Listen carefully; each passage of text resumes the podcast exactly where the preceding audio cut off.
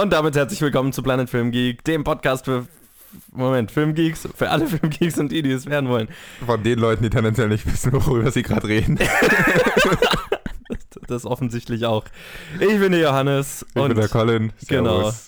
Wow, ich, ich habe gerade gemerkt, wie lange ich diesen Satz schon, dieses klassische Intro schon nicht mehr gesagt habe. Ich bin völlig aus der Übung. Ja, könntest du mal wieder jedes, äh, jede Episode sagen, dann sparen wir uns fünf Minuten Awkward Silence, bis dir irgendwas einfällt oder ich was Doofes sag. Ja, ist richtig. Das ist eine ganz gute Beschreibung, wie hier der Aufnahme von uns anfängt. Awkward Silence, bis du was Doofes sagst, ja. Aber ich habe mir gedacht, dadurch, dass wir jetzt diese Episode unser Jubiläum feiern. Ah ja, stimmt, da war ja was.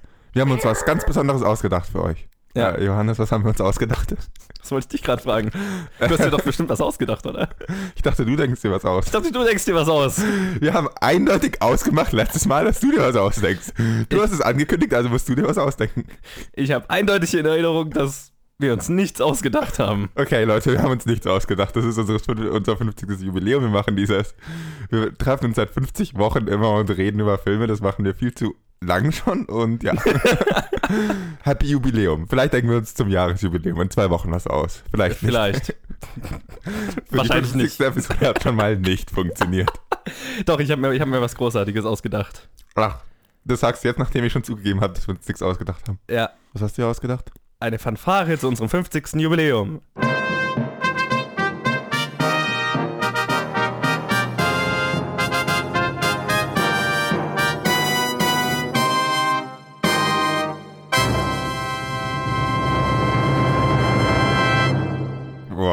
Ich glaube, das gilt gerade noch als nichts ausgedacht. ist besser als nichts. Beschwert euch nicht. Es war schon mehr Arbeit als alle anderen Episoden. So, Colin, wie war deine Woche? Müde. Ach nee, warte. Man das dir gar nicht an. Warte, nee, das ist, wie ich mich jetzt fühle. Ähm. nee, äh, ganz cool. Voll, aber cool. Aber ich habe drei Filme gesehen. Oh, lass mich raten. Baywatch, mhm. The Animatrix, mhm. Hast du es geschafft, das mit dem langen Titel anzuschauen? Nein. Okay, schade. Dann weiß ich nicht, was der dritte ist. Birdman. Habe ich mal wieder angeschaut. okay. Kann man machen. Hat eigentlich auch einen langen Titel, wenn man sich so überlegt. Ja, das stimmt. Ist ein cooler Film. Nach wie vor. Was war nochmal der Code für dein iPad? Ich habe heute meinen Laptop daheim vergessen, deswegen muss ich IMDb auf Johannes iPad nachschauen und wir wissen beide gerade seinen Code nicht. Doch, ich weiß ihn. Meine Damen und Herren, jetzt wisst ihr alle Johannes iPad-Code. Nur, dass ich ihn nicht reingeschnitten habe, also. Verdammt. Zensur. Wie war deine Woche?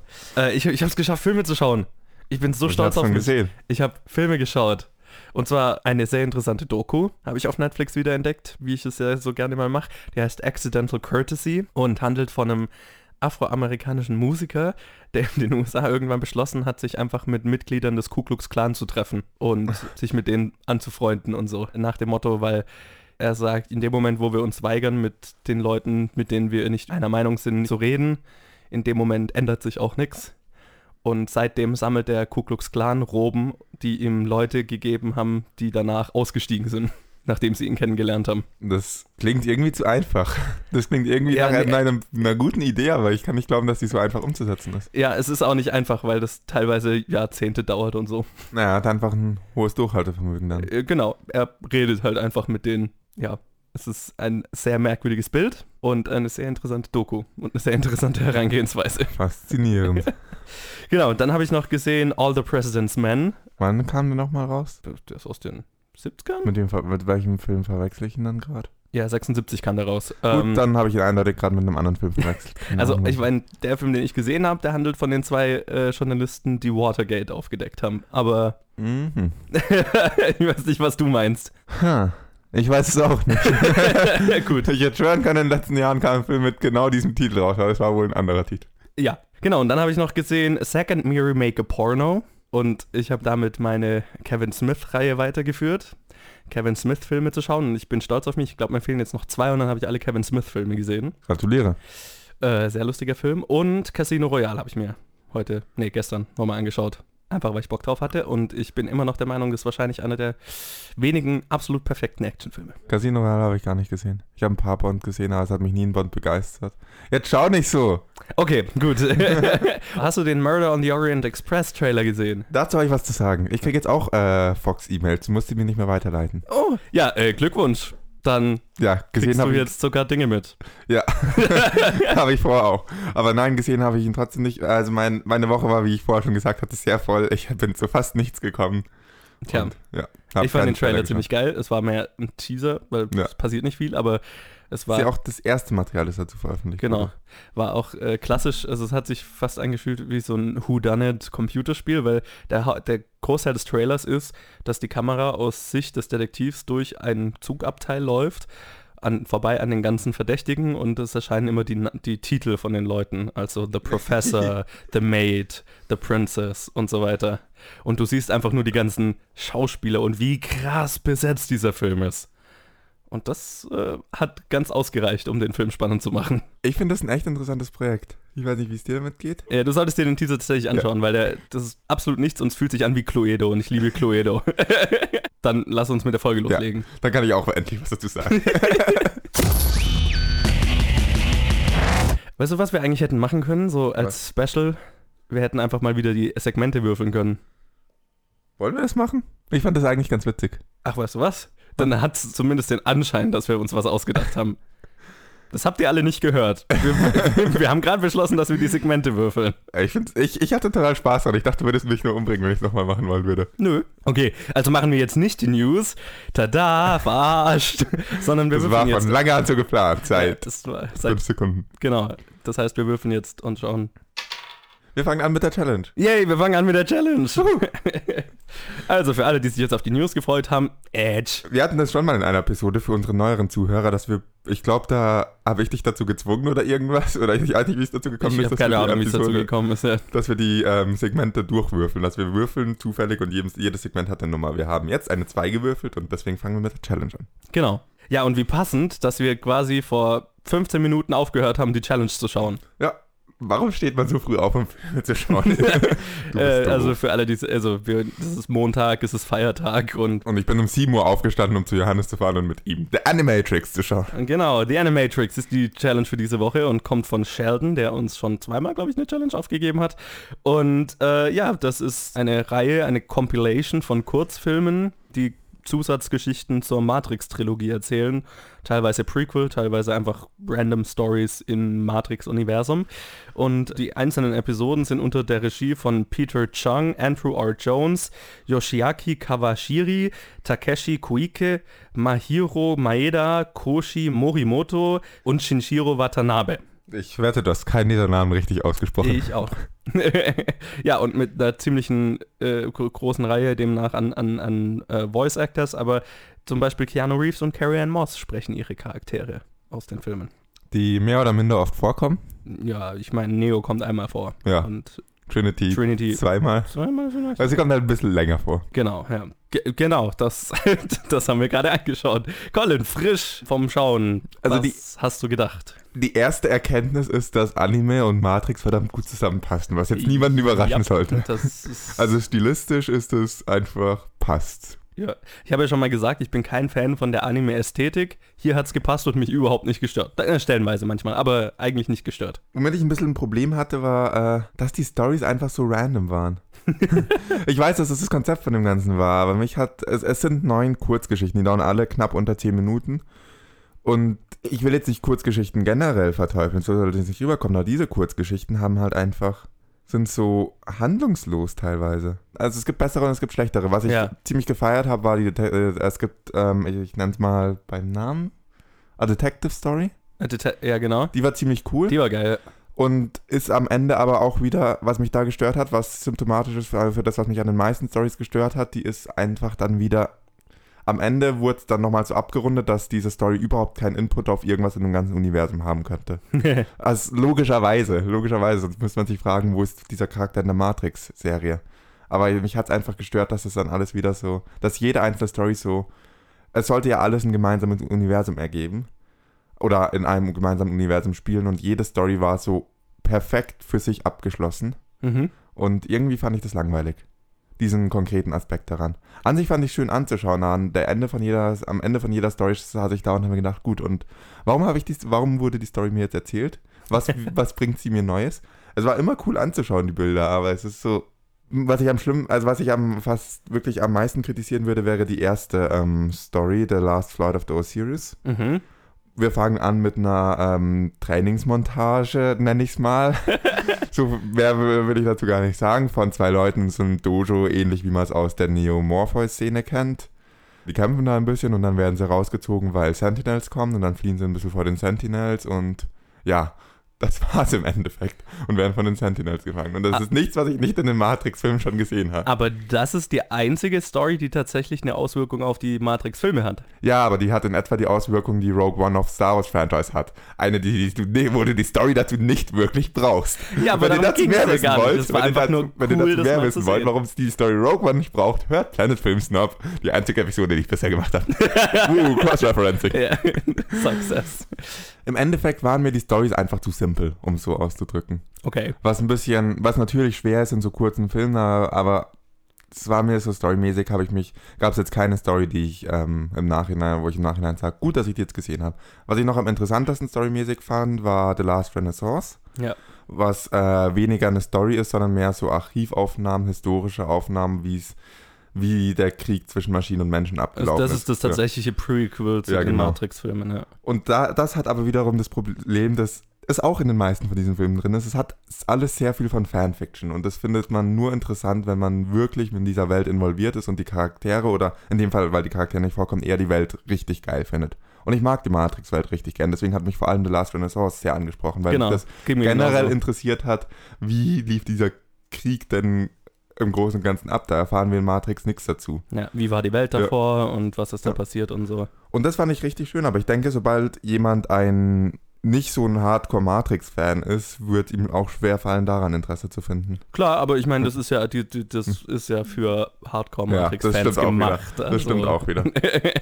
Niemand anderes würde sich das ja gar nicht anschauen. Gut, aber jetzt habe ich lang genug über die Stories gemeckert. Ähm, stilistisch fällt es mir schwer es zu sagen, weil alle Filme haben einen unterschiedlichen Stil. Oder mehr oder Ja. weniger. Ein paar haben dann einen ähnlicheren. Aber ich fand alle irgendwie cool. Das Einzige, wo mich der Stil ein bisschen gestört hat, war in The Kids Story. Ja, ging mir genauso. Und in allen anderen fand ich es eigentlich ziemlich cool. Was mich auch noch gestört hat, ist, dass die Agenten so ultra schwach sind in allen diesen Filmen.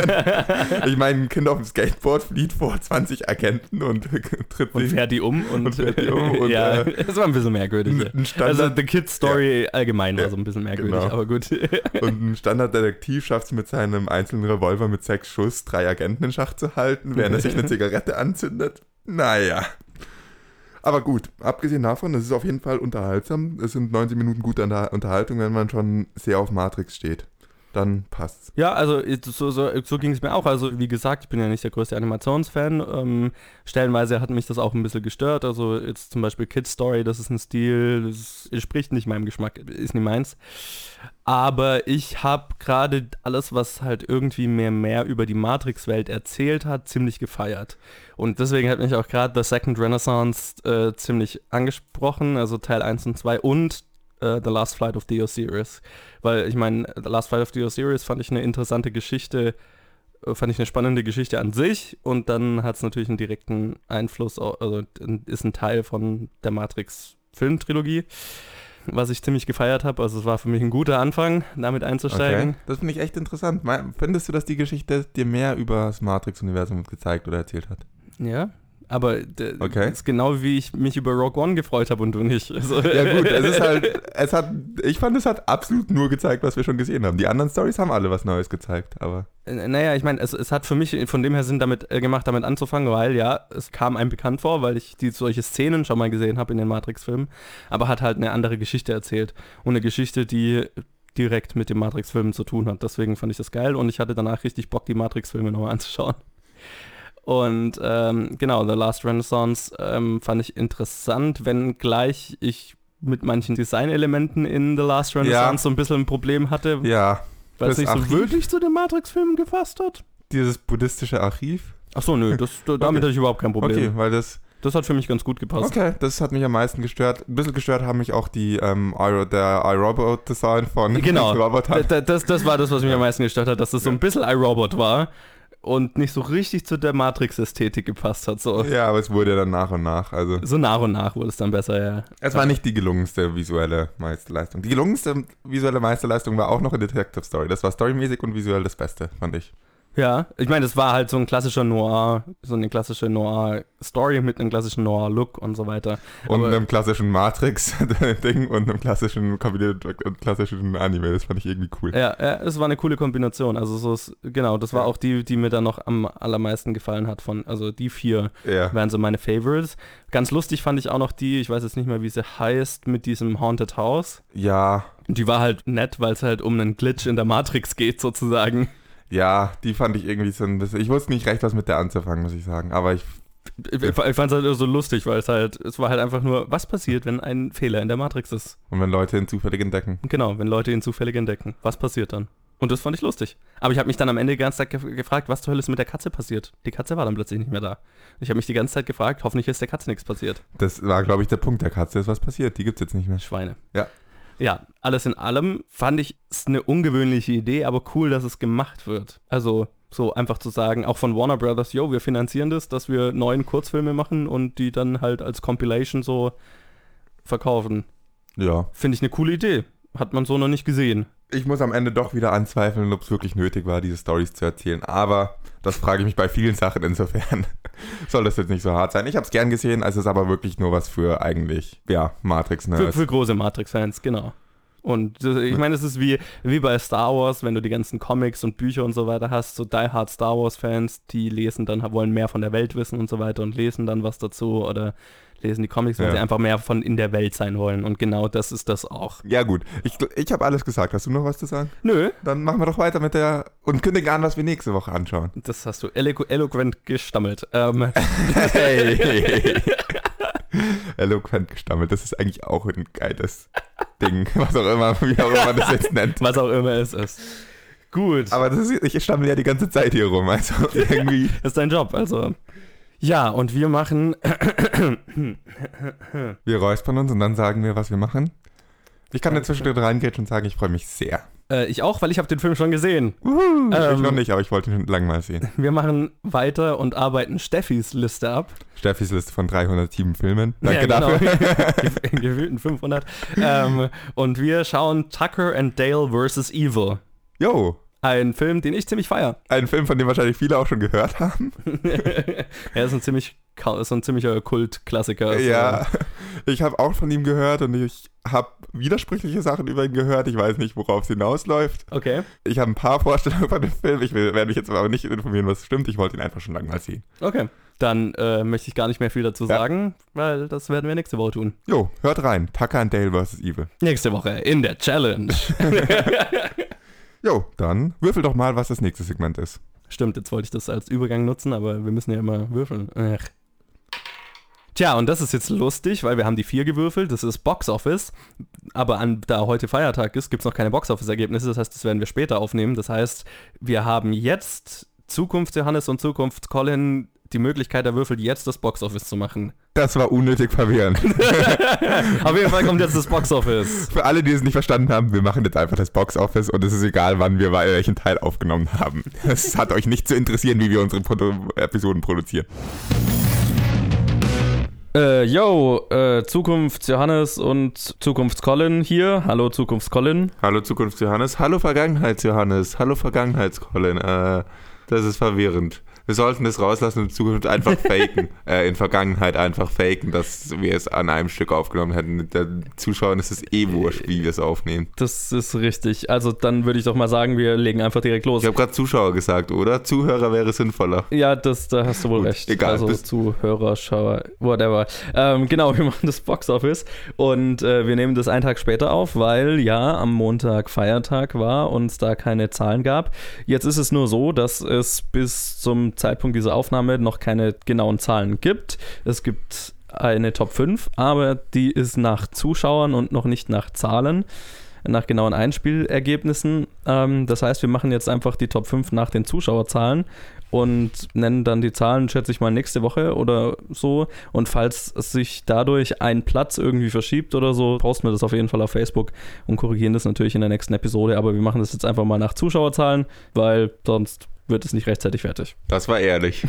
ja gut, dann hau mal raus. Wie sieht die Top 5 aus? Ich habe keine Ahnung, ich habe nämlich nicht recherchiert. Ich habe gehofft, dass du es mir jetzt sagst. Ich muss dich leider enttäuschen, du hast nicht gewonnen. Hm. Nach aktuellen Zuschauerzahlen. Vielleicht ändert sich da ja noch was. Da, da, da hast du wohl recht, nach aktuellen Zuschauerzahlen, aber habe ich gewonnen mit vier von fünf richtigen. Nur nicht fünf von fünf, weil mich King Arthur bitter enttäuscht hat. Aber gut. Dann äh, die Top 5 schaut wie folgt aus. Das ist jetzt ganz ungewöhnlich, weil ich keine Zahlen nennen kann. Aber gut, Fluch der Karibik ist auf Platz 1 mit 475.000 Zuschauern. Wie auch immer sich das dann in Zahlen ausdrückt. Keine Ahnung, wenn das Ticket 10 Euro kostet, kann man es ja vielleicht ausrechnen. Whatever. Also nochmal zur Erinnerung, Fluch der Karibik hatte letzte Woche 6,5 Millionen. Die genaue Zahl wissen wir dann in der nächsten Episode. Auf Platz 2 ist dann Baywatch mit 445 Zuschauern. Ich hoffe doch, du meinst 445.000, nicht 445. Achso, ja, ja, 445.000. ja, 445 wäre ein bisschen wenig. Das ist wahrscheinlich eher so, ja, egal. Also genau, 445.000. Das ist jetzt natürlich so nah aneinander, dass natürlich auch sein könnte, dass Baywatch vom Einspielergebnis auf Platz 1 ist. Ich kann es mir eigentlich nicht vorstellen. Aber sollte das der Fall sein, dann werden wir das halt noch korrigieren. Aber auf jeden Fall ist nach jetzigem Stand Baywatch auf Platz 2 wie ich es auch vorhergesagt hatte, Sorry Colin. Und Mm. auf Platz 3 haben wir dann Guardians of the Galaxy Volume 2 mit 85.000 Zuschauern. Guardians of the Galaxy hatte letzte Woche 900.000 Einspielergebnis, also keine Ahnung. Ich brauche ich jetzt eigentlich nicht sagen. Nee, ne? brauchst du echt nicht hat sagen. In dem Kontext überhaupt keine, Be überhaupt keine Bedeutung. Aber gut, Apples and Oranges, Apples and Oranges. Genau. Und auf Platz 4 haben wir dann Alien Covenant mit 70.000 Zuschauern. Und auf Platz 5 sollte eigentlich King Arthur sein, nach meiner Vorhersage. Aber der fällt vorbei an Honey und Nanny, die auf Platz 5 bleiben. Was jetzt aber dort eindeutig äh, wirklich ein Unterschied sein könnte zwischen Einspielergebnissen und äh, Zuschauerzahlen.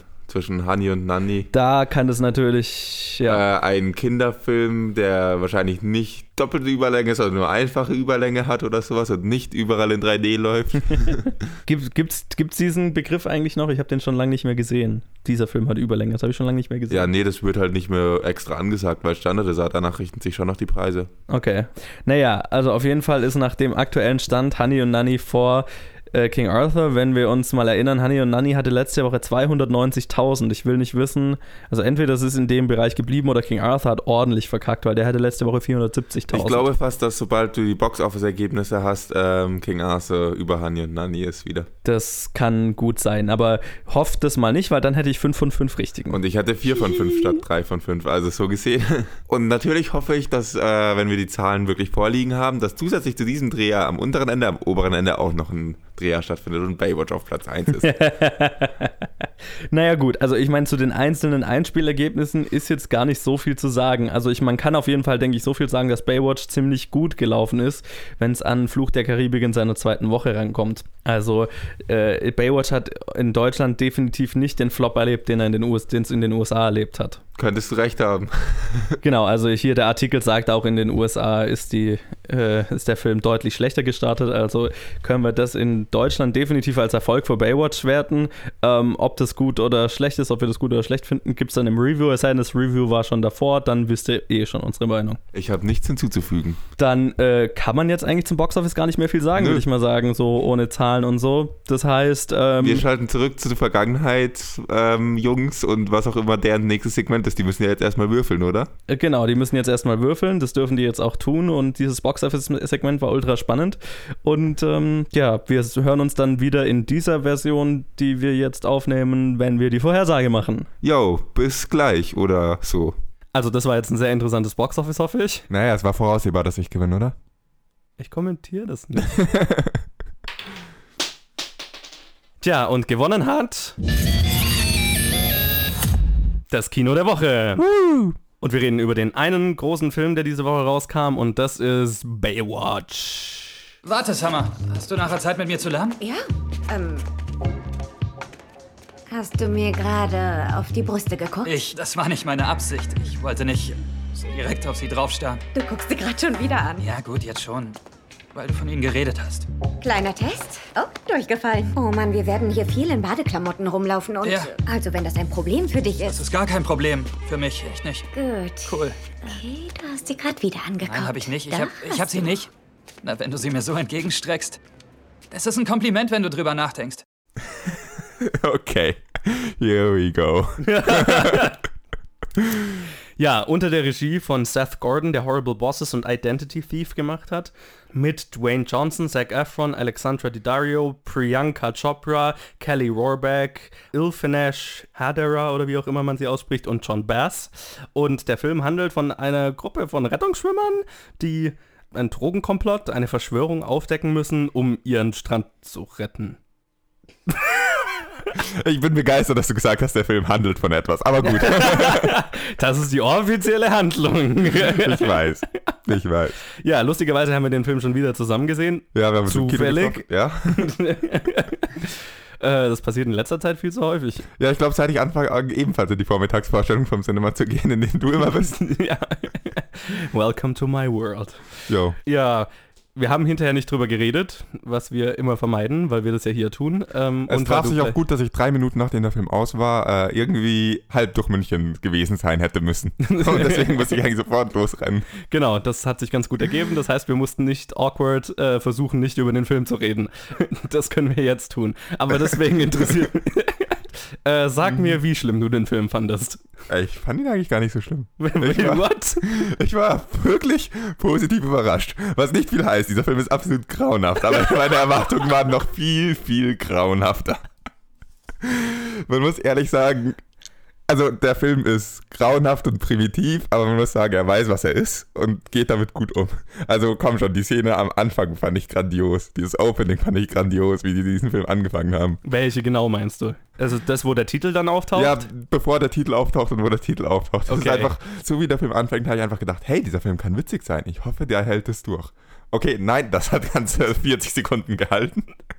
ja. Dieser Film ist so, sagen wir mal, zu 2% teilweise an manchen Szenen guter visueller Humor. Zu 3% dadurch witzig, dass er weiß, was er ist und weiß, wie over the top er ist und das daraus äh, wirklich gut Humor erzielt. Und zu 95% primitiv hihihi, Brüste, hihihi, irgendwie primitiver Sexhumor. Das fand ich echt schade. Ja, das ist eine ganz gute Analyse. Ich muss dir aber an einer Stelle widersprechen. Ich glaube nicht, dass der Film wirklich weiß, was er ist. Weil ich hatte die ganze Zeit das Gefühl, der Film weiß nicht, will ich eine Komödie sein? Also wirklich witzige Komödie?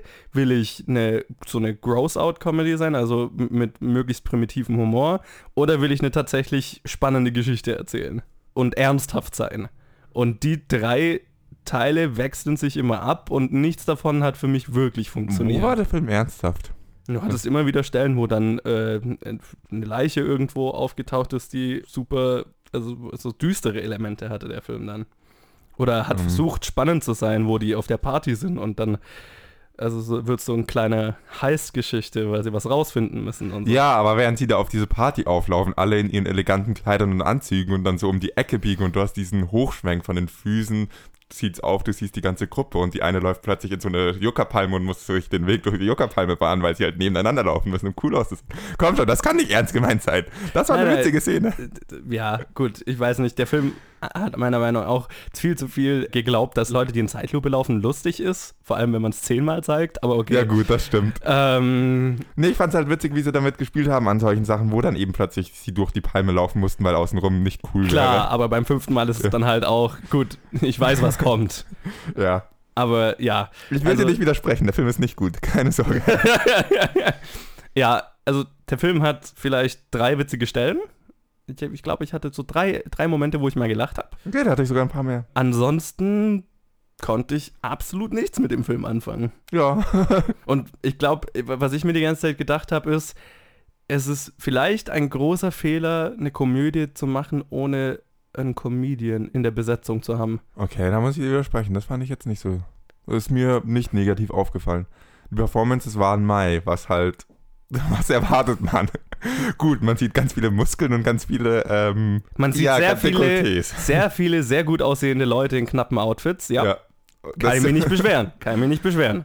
Wenn man dafür aber ins Kino gehen möchte und ganz viel Geld dafür ausgeben möchte, dann tut das. Aber ich hätte, gerne, nicht.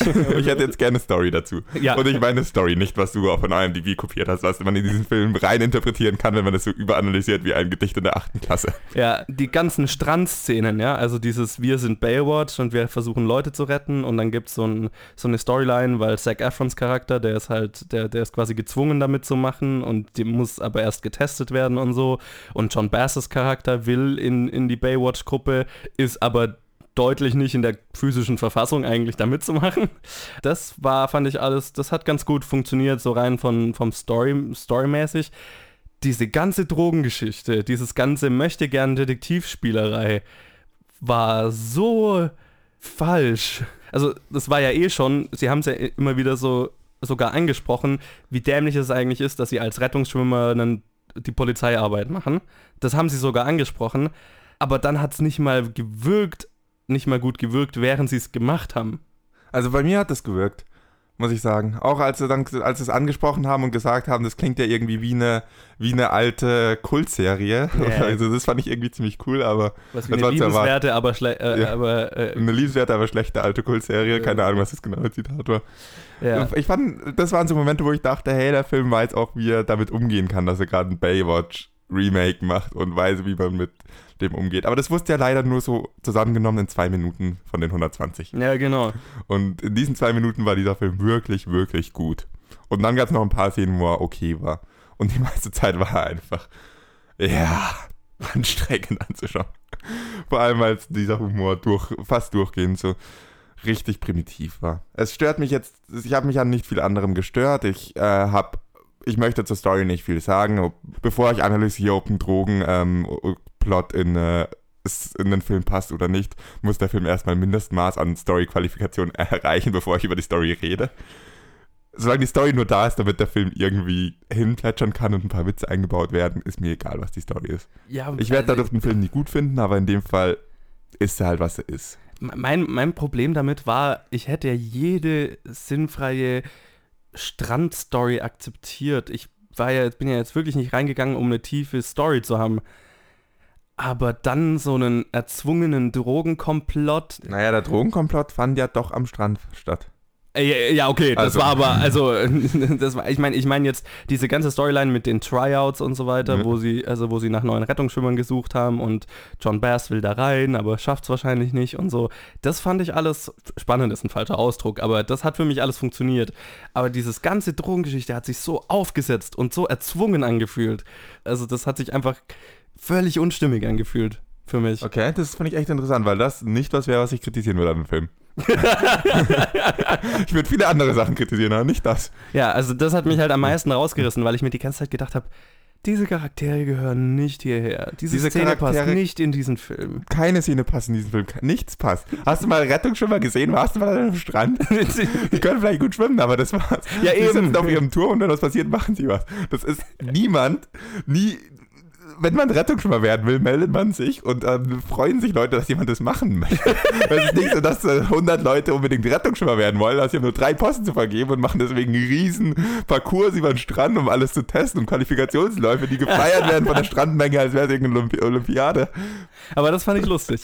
Die, diese Szenen fand ich Ja. interessant. Das, das hat für mich funktioniert. Ja, es war. Es, Der Rest halt nicht. es, es hat auch, so blöd ist, dazu beigetragen, dass dieses, das ist so dieses Over-the-Top-Ding, was ich ziemlich cool fand, teilweise, wenn es gemacht wurde. Ja. Es, Gut, ich meine, dann hatten sie noch so Szenen wie im Strand, das, also so, so Szenen am Strand, wie der Film beginnt damit, dass ein Penis in einem Strandstuhl stecken Ja, bleibt und, und das, diese Szene zieht sich ungefähr fünf, sechs, sieben Minuten hin Und das und ist so anstrengend anzuschauen. das war das, das, das und solche Momente hast du halt ganz oft. Ja. Und das war wirklich, das waren wirklich so Momente, wo ich mir gedacht habe, ich kann nicht mehr. Das zerstört Was den zur Film. Hölle schaue ich hier gerade? Das zerstört den Film. Das ist der niveauloseste, primitivste Humor, den Amerika zu bieten hat in einem Film. Ja, und, und, und, und halt so völlig nach dem Motto, je krasser, Ja. desto lustiger. Und das ist halt Ja. nicht der Also gibt bestimmt Leute, denen das gefällt, aber Ich ich, finde es überhaupt nicht lustig. Was ich interessant fand, du hast letzte Woche angesprochen, vielleicht wird es ja wie wie Mike und Dave.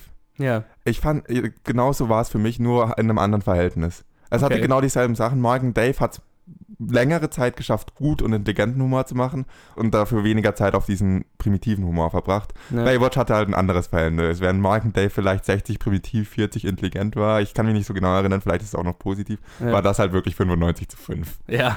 Aber es hatte genau diese, diese beiden Seiten dran, die du, die du angekündigt hast. Und das Ja. fand ich irgendwie cool. Ja, ja. Es war nichts da drin, wo ich jetzt sagen würde, das hätte mich jetzt positiv überrascht. Weil die, die Sachen, die funktioniert haben, die hatte ich erwartet. Sowas wie, dass, eine, dass Referenzen auf die Serie kommen, dass damit gespielt wird, wie absurd das eigentlich alles ist, das hatte ich erwartet. Ja. Also da, das war alles nichts Überraschendes. Was ich nicht erwartet habe, war die Anfangssequenz. Und die ist der Grund, warum ich sage, ich bin positiv überrascht. Weil, Ja, das war wahrscheinlich der lustigste Moment im ganzen Film. Ja. Wo wir gerade bei Dingen sind, die nicht funktionieren. Dieser Film hat, also hat ziemlich groß damit beworben, dass äh, Pamela Anderson und Dingens, wie heißt er? Äh, David Hasselhoff. David Hasselhoff in dem Film sind. Sind sie? Für Ja. ungefähr für eine Minute? Ich fand David, David Hasselhoffs Auftritt richtig geil und richtig Welchen? Also- den in den Credits oder den im Film? den im Film. Okay, den fand ich Sowohl- furchtbar. Sowohl als er aufgetaucht ist in diesem ähm, Dings, Schlüsselanhänger. Und Das war als- cool, das war cool, das war und, lustig. Ja, und dann als er auch noch in diesem Laden aufgetaucht ist, so David, so Hasselhoff ex Machina, das war einfach so blöd, dass ich das wieder lustig fand. Okay, ja, das hat für mich nicht Ja. wirklich funktioniert. Verstehe ich auch. Pamela Andersons Cameo ist Grauenhaft. ziemlich grauenhaft. Ziemlich fucking grauenhaft. Ja, Ich wage auch zu behaupten, dass wir echt nicht die Zielgruppe für den Film sind. ich weiß nicht, wer die Zielgruppe für diesen Film ist, um ehrlich zu sein. Aber gut, Egal, lass uns weitermachen. okay, also schaut euch den Film nicht an. Das ist Ja. eine Geldverschwendung. Genau. Das ist my case. Gut, ich denke, wir würfeln, oder? Ja, wir würfeln. Ich habe eine 6 gewürfelt, das heißt, wir machen. Die Bad Movie Synopsis? Richtig. Verdammt, ich habe mir keine ausgedacht. Aber das Schöne ist, ich muss mir keine ausdenken. Und ich hatte, ich habe diesmal einen Colin gemacht und habe die die ganze Zeit geschrieben, während immer wenn du geredet hast. Jetzt bin ich mal gespannt. Jetzt bin ich mal gespannt. Jetzt ist, die, jetzt ist die Frage, ob das bei mir so gut funktioniert wie bei dir. Schauen wir mal. Mal sehen. Ihr läuft, ihr, ihr läuft, wie es läuft. Ihr wisst, wie es läuft. Ihr läuft, wie es wisst.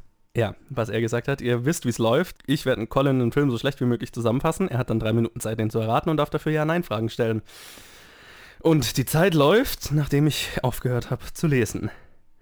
Ein junger Mann versucht sich in mehreren Jobs, was einem älteren Mann gar nicht gefällt.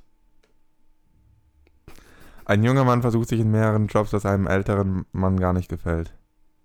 Ähm, spielt in Deutschland. Nö. Okay, in den USA. Ja. In der ungefähr heutigen Zeit. Mm, zu, es spielt zu der Zeit, in der der Film rauskam. Ja, Ja. Nee, nee, Moment. Nee, glaube ich nicht. Nee. Nee, okay. Kam der Film vor 2000 raus? Nee. Also er spielt nicht in der Zeit, in der er rauskam. Nicht, soweit ich mich erinnere, ja. Kam er vor 2010 raus? Ja. Du standest vorher da drüben. Ich stand auch vor dem anderen Regal. Äh, ein... Besitzt du diese DVD oder Blu-ray? Ja. ähm, Ich habe mich. US-Film? Ja. Spielt auch in den USA. Ähm, ein junger Mann. Junger Mann ähm, in den 20ern. Nee. Unter 20? Achso, ja, er ist unter 20, ja. Ein junger Mann. Nochmal die Synopsis? Ein junger Mann versucht sich in mehreren Jobs, was einem älteren Mann gar nicht gefällt. Sind das beide Amerikaner? Ja. Der ältere Mann. Es, es ist scheiße fies formuliert. Der ältere Mann, der ältere Mann. Ähm, wie stehen die zueinander? Sind die irgendwie. Sie sind aber nicht dieselbe Person, oder? Nein. Sind sie verwandt? Nö. Befreundet? Nö. Nachbarn? Nö. Kennen sie sich? Nö. Nö. Nö. Sie Später kennen- ja, aber nö. Zu Anfang des Films nicht. Habe ich den Film gesehen? Ich Prost. Steht gerade voll auf dem Schlauch. Ein junger, junger Mann versucht sich in vielen. Wie, wie viel Zeit? Du Hälfte. Vielleicht Animiert. solltest du drüber. Nein, vielleicht solltest du drüber nachdenken, warum es dem nicht gefällt. Weil er ihm die Jobs wegnimmt? Nö. Weil es äh, eine falsche. Versucht er, wer versucht sich wann in vielen Jobs? da hänge ich an. Ähm, Das ist fies. Alter. Das ist echt fies, weil er, ähm, Ich gebe dir einen Tipp. ja? Es ist der Job des älteren Mannes, zu verhindern, dass der junge Mann sich in diesen Jobs versucht. Was? Hat der ältere Mann irgendwas mit, ähm, arbeitet er für irgendeine Art Staat, Gesetz? Ja. Polizist? Sowas in der Art. Kein klassischer Polizist, nö. Okay, ähm, irgendwie Agent oder so. Ist der, Ja. Sind die Jobs des jungen Manns illegal? Dass er sie tut, ist illegal. Sie tut es illegal. Jetzt könnte man drauf kommen. Dass er sie tut, ist illegal? Dass er die Jobs. Die Jobs an sich sind normale Jobs. Aber er arbeitet schwarz? Ja, auch. 15 Sekunden. Fuck! Jetzt bin ich sehr gespannt, ob du den Film gesehen hast. Fucking hell, ich hab keine Ahnung. 3, Ich hab Zwei. keine Ahnung. 1, Catch Me If You Can. Fuck! Fuck! Fuck, das ist scheiße gut. Das war richtig gut. Ein junger Mann versucht sich an vielen Jobs. Okay. Es ist ziemlich fies formuliert, weil, also, was einem älteren Mann gar nicht gefällt, ist natürlich sehr, sehr vage. Ich bin beeindruckt. Ich habe bitte keine Schande, dass ich da nicht drauf gekommen bin. Das ist ein, ich habe den Film natürlich gesehen, aber es war eine sehr gute Synopsis. Gefällt mir. Ich, Du solltest äh, öfter Synopsis spontan schreiben. Ich, ich glaube auch. Ich glaube, in dem Moment, wo ich mir zu viele Gedanken drüber mache, dann geht's in die Hose. Das war gut. Ah, äh, gut. Ähm, dann, ja, das war jetzt gar nicht unser Rausschmeißesegment. Also, wir machen jetzt weiter und ich würfel mal, was wir als nächstes tun. Genau, die fünf. Wir schauen, was heute so rauskommt. Wuhu, wuhu. Was kommt denn heute raus? Ich hoffe mal wieder ein guter Film. Also langsam, ich habe einen Podcast gemacht, um gute Filme zu schauen, nicht um schlechte. Also, es kommt ein Film raus, auf den ich mich sehr freue. Du, glaube ich, eher weniger. Glaube ich auch. Und zwar Die Mumie, The Mummy. Yay, yay, yay. Das Remake und der erste Film im Monsters Universe oder Dark Universe, wie es jetzt heißt, offiziell. Von, äh, ja, und der ist unter der Regie von Alex Kurtzman, der bisher noch nie Regie geführt hat bei irgendwas, sondern nur Autor war und ist einer von J.J. Abrams Stammautoren. Also der war an den ganzen Star Trek-Filmen beteiligt und so weiter. Und an J.J. Abrams TV-Serien. Und ja, mit an Bord ist äh, wahrscheinlich der größte Filmstar, den wir heutzutage haben. Nämlich Tom Cruise spielt die Hauptrolle. Nicht die Mumie, aber die, den, der von der Mumie verfolgt wird, keine Ahnung. Und Sophia Butella ist dabei, die die Mumie spielt, was ich extrem geil finde, weil ich mich freue, was für einen Karrierepart die gerade hinlegt. Finde ich super.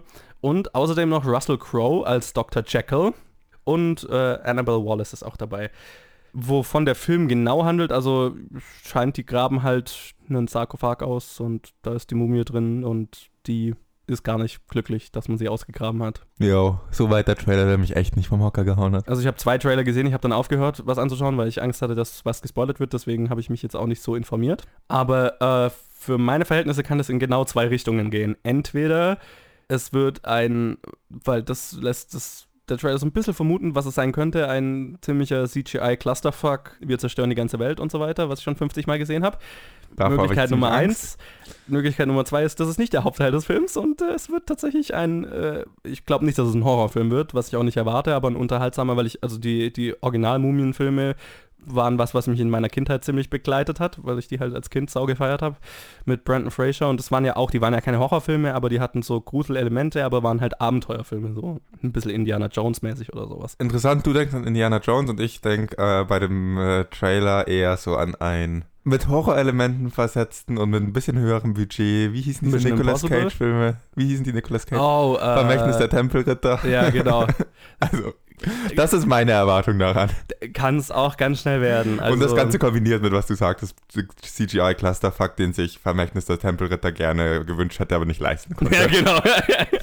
also, das, ja, ich, ich bin ein bisschen hin und her gerissen. Ich liebe Tom Cruise, bin ein riesiger Tom Cruise-Fan und bin von daher sehr gespannt, weil der ganze Cast saugeil ist und die Leute dahinter, Alex Kurtzman und so weiter.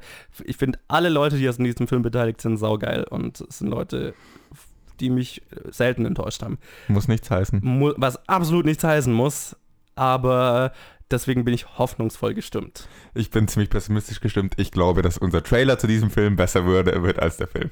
Ja, Schaut unseren Trailer auf Facebook am Mittwoch. Der, der ist cool. ja ist ein guter. Ja. Sehr gruselig. Ja. Gut, und dann kommen noch ein paar kleinere Sachen raus, die, die ich noch erwähnen wollte, nämlich einmal Born to be Blue. Das ist ein Biopic zu Chad Baker, dem Musiker, mit Ethan Hawke in der Hauptrolle. Ähm, ein Film, den ich schon länger mal sehen wollte, weil der lief hier auch auf dem Filmfest vor einem Jahr oder so mal. Und ähm, habe viel Gutes gehört. Den werde ich tatsächlich versuchen zu schauen. Dann kommt noch raus ein Kuss von Beatrice von Martin Provost oder so. Dann kommt noch mein neues bestes Stück von Audrey Dana. Irgendeine Komödie oder sowas. Und dann ein deutscher Film Plan B, Scheiß auf Plan A von Ufuk Gensch und Michael Popescu oder so ähnlich. Ein deutscher Film, komm schon, da musst du die Namen wenigstens aussprechen können. Ja, aber das, das sind türkische Namen. Der eine zumindest, den kann ich doch nicht aussprechen. Ich kann dir nicht helfen, das iPad ist inzwischen tot. Oh, okay. Rest in Peace. Und ja, das ist ein deutscher Martial Arts Film. Ah, okay. Das könnte interessant Das werden. könnte ziemlich lustig sein oder wahnsinnig in die Hose gehen. Ja.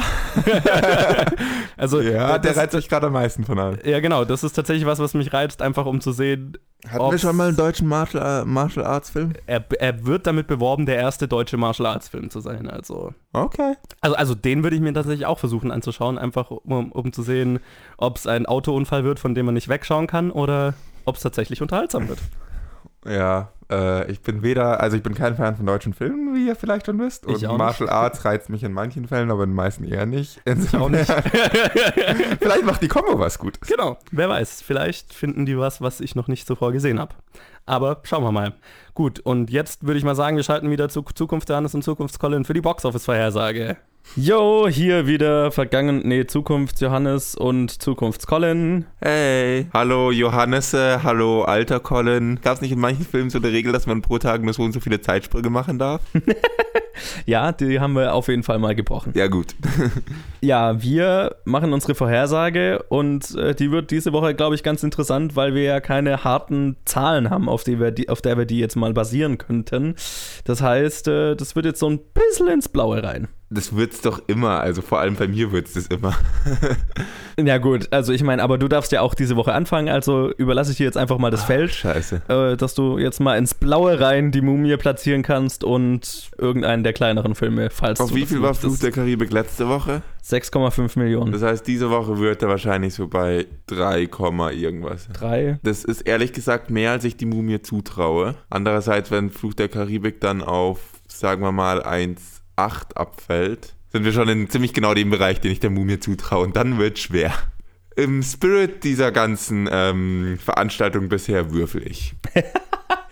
Ja, ich meine, das ist nur konsequent, würde ich mal sagen. So, also 1 und 2 ist Fluch der Karibik, 3 und 4 ist Baywatch, 5 und 6 ist die Mumie. Auf Platz 1 landet Baywatch. Ähm,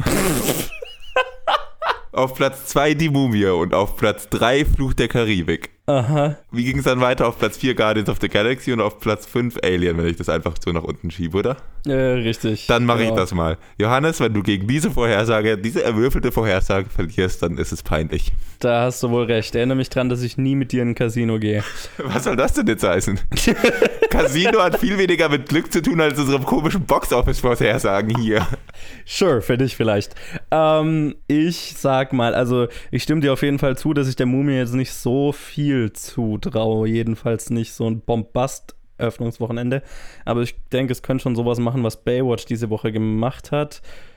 Ich bin mal so frei und setze die Mumie auf Platz 1, dann Fluch der Karibik auf Platz 2, Baywatch auf Platz 3, Guardians auf Platz 4 und Alien auf Platz 5. Okay, sind wir mal gespannt auf nächste Woche und schalten hiermit wieder zurück zu Zukunfts-, Johannes- und Vergangenheits-Colin, oder? Sure, genau so äh, machen wir das. Viel Spaß noch.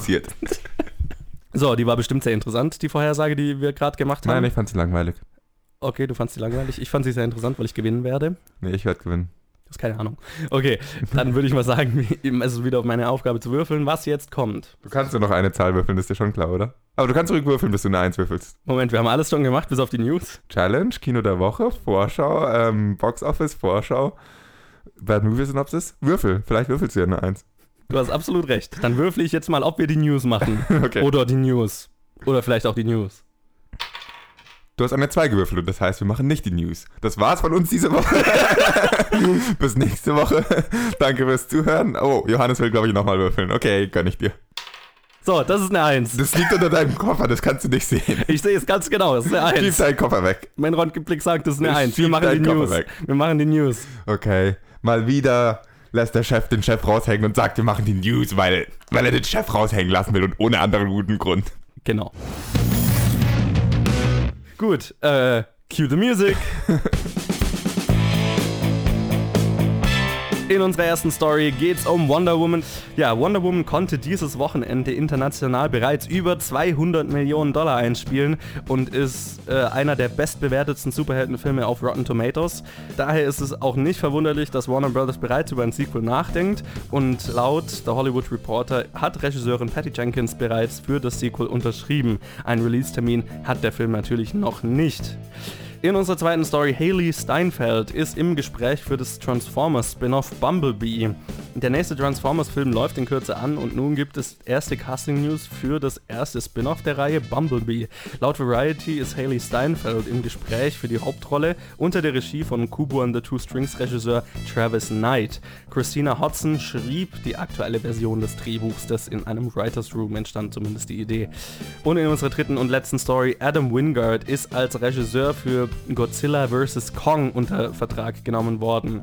Adam Wingard war über lange Zeit für Low-Budget-Horrorfilme bekannt, was ihm zuletzt auch das Blair Witch Remake einbrachte. Nun berichtet The Hollywood Reporter, Legendary Entertainment und Warner Brothers haben Wingard für die Regie des Godzilla vs. King Kong Films unter Vertrag genommen. Das Drehbuch wurde von einem Writers Room unter der Leitung von Terry Rossio entwickelt. Colin, welche von den drei Stories möchtest du besprechen? Zwei von ihnen möchte ich eigentlich überhaupt nicht besprechen. Zwei von ihnen möchte ich am besten wieder ungeschehen machen. also Wonder Woman hat ja wirklich Wellen geschlagen, muss man sagen. Also so untertrieben Wellen geschlagen. Ja, ja. ich bin gespannt. Ich bin jetzt offiziell nicht mehr pessimistisch. Ich bin gespannt. Ich yes. bin nicht, nicht optimistisch. Und Wenn Colin nicht mehr pessimistisch ist, könnt ihr euch vorstellen, wie mein Zustand ja. momentan ist. Ich bin wirklich gespannt auf diesen Film und ich hoffe, dass er mich nicht enttäuscht. Wenn dieser Film mich enttäuscht dann ist, dann habe ich abgeschlossen mit dann DC hat Universe. Genau, dann hat Colin keinen, dann ist Colin. Dann ist DC Universe durch, dann darfst du die zukünftigen Filme alleine reviewen. Jeder kommt. Andere Filme, die du alleine reviewen darfst. Bumblebee. King Kong vs. Godzilla. Fuck those. Fallen out. Haley Steinfeld, was tust du denn? Also, außer viel Geld verdienen, was ich wirklich verstehen kann. Aber. Sell out. Ja, da bin ich ein bisschen enttäuscht, so, weil Haley Steinfeld ist eine wahnsinnig gute Schauspielerin und. Ja, aber Bumblebee ist auch ein sehr emotionales Auto. Es braucht einen guten Counterpart. Richtig. Aber ich, ich meine, es ist unter der Regie von Travis Knight. Es ist ein Transformer-Spin-off. Es ist nicht Michael Bay, also von daher. Michael Bay wird höchstwahrscheinlich produziert. Klar. Aber es ist Travis Knight. Ich kann mir bei Travis Knight ums Verrecken nicht vorstellen, dass der für irgendwas unterschreibt, was jetzt, was, was ihn nicht anspricht. Aber gut. Vielleicht gibt es einfach ganz viel Geld. Ja, das ist ein guter Motivator. Und es ist ein Transformers-Film. Teenage Mutant Ninja Turtle war auch kein Michael Bay directed Film, sondern nur produziert. Man hat ja. nicht, keinen Unterschied gemacht. Ja, ist richtig. Gut, vielleicht brauchen Travis Knight und Haley Steinfeld einfach ein neues Haus oder so. Ich weiß es nicht. Ein neues Haus? ja, ich weiß jetzt nicht, was Haley Steinfelds Rate ist. Sie wird jetzt, die ist jetzt noch nicht, also die kriegt jetzt keine 10 Millionen für den Film ja. oder so. Zwei vielleicht. Gut. Travis Knight, äh, ja, keine Ahnung, weiß nicht, was ich davon halten soll. Ich halte nichts davon. Ich, ja, ich auch nicht so wirklich. Adam Wingard als Regisseur für Godzilla vs. King Kong ist eine fucking großartige News. Adam Wingard ist einer meiner absoluten Lieblings-Indie-Low-Budget-Horror-Regisseure. Wer The Guest nicht gesehen hat, sollte sich The Guest anschauen. Das ist einer der besten Thriller-Horrorfilme, die ich seit langem gesehen habe. Ähm, und Adam Wingard ist ein, ein saucooler Typ, der diesen Break absolut verdient hat. Und das gibt mir sehr viel Hoffnung für den Godzilla vs. King Kong Film, was ein zwei Stunden große Viecher, die sich gegenseitig in die Fresse schlagen. Weißt du, was mir da ganz viel Hoffnung wegnimmt? Der letzte Kong-Film, falls du dich an den erinnerst. Das ist richtig. Das hat auch meine Hoffnung ein wenig gedämmt. Ein wenig gedämmt? Du bist viel zu optimistisch. Woher ziehst du die ganze positive Energie? Das war ein absolutes Trainwreck. Das war grauenhaft. Ich bin ein positiver Mensch.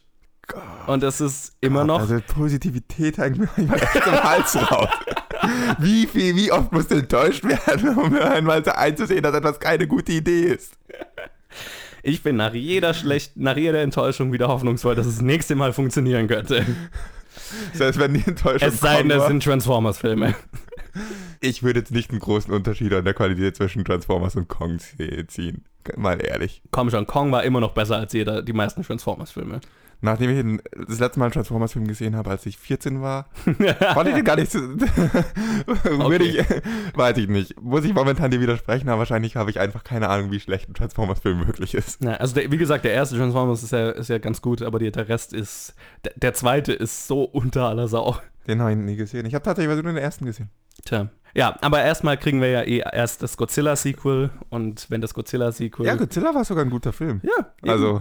Ich, ich mag den neuen Godzilla und da kommt, kriegen wir jetzt ein Sequel und das ist auch unter der Regie von einem Indie-Horror, ehemals Indie-Horror-Regisseur. Das heißt, diese zwei Filme sind unter guter Leitung und von daher bin ich sehr positiv gestimmt. Jetzt sollte man mein breites Grinsen sehen und so ein Kling. Ja, also wenn ich das mir nochmal überlege, wenn der, wenn der nächste Godzilla-Film gut ist, dann gehe ich tatsächlich mit einer Hoffnung in den Film. Mhm. Und zwar die Hoffnung, dass Godzilla King Kong einfach so zerfetzt, dass es keinen weiteren King Kong-Film mehr gibt. Ja, das ist gut möglich. Ja. Wahrscheinlich kämpfen sie nur ein bisschen gegeneinander und dann kommt irgendein anderes Monster, das sie zu zweit bekämpfen. Batman wie Superman. Ich garantiere es dir. Und dann stellen die beiden Monster fest, dass ihre Mütter den gleichen Namen haben. Ich bin mir sicher, dass es sowas sein wird, dass sie sich dann plötzlich verbünden. okay, fände ich auch nicht scheiße. Aber gut, schon. dann, äh, wenn du nichts mehr zu den News zu sagen Nee, hast, ich hatte die letzten zwei Minuten eigentlich schon nichts mehr zu sagen. dann bringen wir das Ganze doch zu Ende, oder? mhm. Ja gut, das war auch diese etwas chaotischere Jubiläumsepisode von Planet Film Geek. Äh, ich hoffe, das war nicht zu schlimm mit dem Rumgewürfel. Äh, schreibt uns mal, ob euch das gefällt oder nicht. Und äh, ja, ich hoffe, ihr hattet Spaß und hört auch nächste Woche wieder rein. Und dann sage ich nur wie immer, wenn ihr mit uns in Kontakt treten wollt, was ich ja gerade schon mal gesagt habe, aber ich sage es trotzdem nochmal, dann könnt ihr das auf Facebook tun oder Twitter, jeweils unter Planet Film Geek. Da könnt ihr uns eure Meinung zu dem Film schreiben oder was ihr anders haben wollt, wie ihr den Podcast findet und so weiter. Und uns eure Bad, äh, eure Bad Movie Synopsis. Das könnt ihr uns auch schicken, auch schicken aber Ja, Johannes Eigentlich braucht Unterstützung. eigentlich, ja, offensichtlich. Eigentlich geht es um die Challenge. Wenn ihr Challenges für uns habt, wenn ihr Filme habt, wo ihr sagt, die sollten unbedingt mal hier besprochen werden, dann schreibt uns das auf Facebook oder Twitter. Und egal, wo ihr uns hört, lasst uns doch mal eine Bewertung da. Ein Like, ein Follow, was auch immer man auf dieser Plattform, wo ihr uns gerade hört, tut. Wenn ihr uns auf Hörbuch FM hört, dann weiß ich nicht. Geht woanders hin und bewertet uns da. Und erzählt einem Freund davon. Das würde uns sehr freuen und sehr weiterhelfen. Und ich gebe ab an Colin, der hoffentlich ein Killer-Zitat für die 50. Episode rausgesucht hat. Nature has an order, a power to restore balance. I believe Planet Film Geek is that power.